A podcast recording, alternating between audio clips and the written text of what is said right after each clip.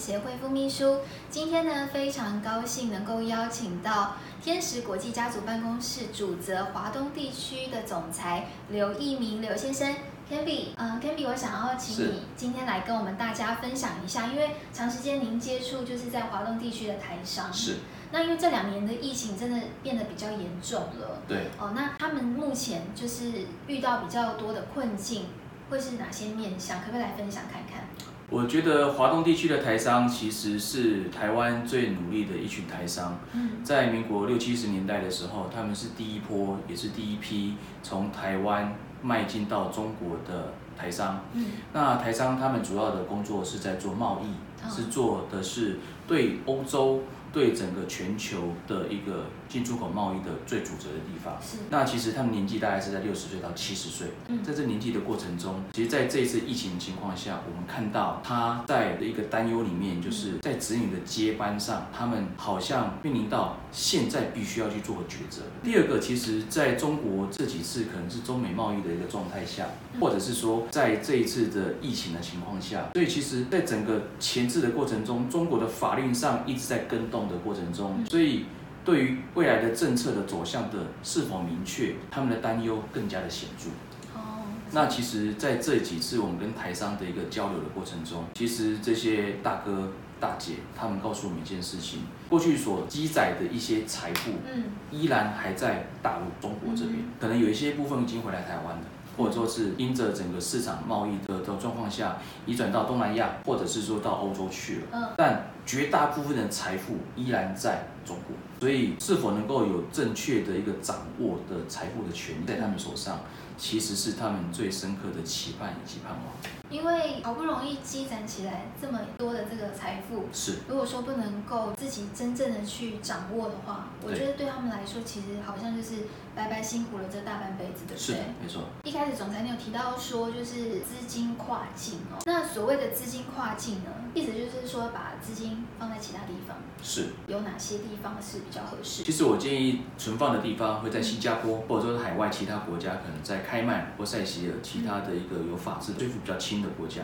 甚至于我们也可以选择香港，因为这些国家地区税负都相对的轻。所以选择安全、有法治，然后税负轻的这些地区是比较好的这个选择，就是太棒了。那因为您前面还有提到说，就是华东地区的台商们，他们可能也面临到所谓二代接班的这样子的议题。你刚刚讲说这些企业主年纪都在六七十岁了，那要寻找二代接班，他们现在面临的这个挣扎或者是一个尴尬的时期，是有没有比较很具体的方式可以改善呢？这个问题，其实我最近才跟我们一个老朋友在在讨论。那其实他的状况很好，也很鲜明。三个孩子，大儿子在中国，嗯，那二儿子在台湾，小儿子在他的东南亚的版图的国家任职，哦，那听起来都很有成就，很有才华。三个都认为他是接班人。三个小孩都觉得自己是接班人，是三个小孩都很有企图心，想要接爸爸的这个位置。我我就跟了这老朋友在茶余饭后在聊的时候，他就说，到底谁是我的接班人？对我的感受来讲，这些老臣们跟着大儿子好几年了，理应是大儿子吧？嗯我就问了他，他就说不是，我认为老二、老三都有机会。这个问题就凸显到一个很实际的一个问题，就是其实创业者他本身还没有准备好谁是接班人，所以他还没有想说要把这个位置继承给谁，他其实他也不知道。他自己也不知道。是那如果说他不知道的情况下，要怎么办？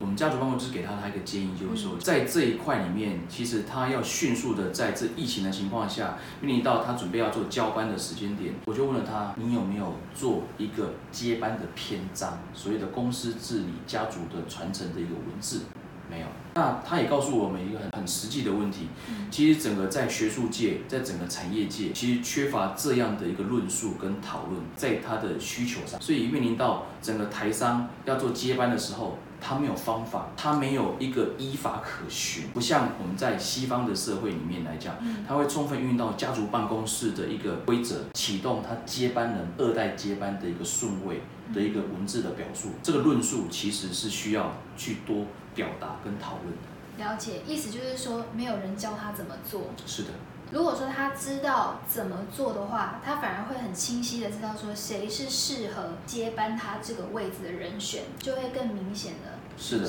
今天非常感谢总裁在我们中间分享的这些话题哦。那随着每一次我们的影片拍摄讨论的内容，希望能够跟大家一起在这些话题上面共同的成长、共同的学习。谢谢大家，谢谢总裁，谢谢，谢谢。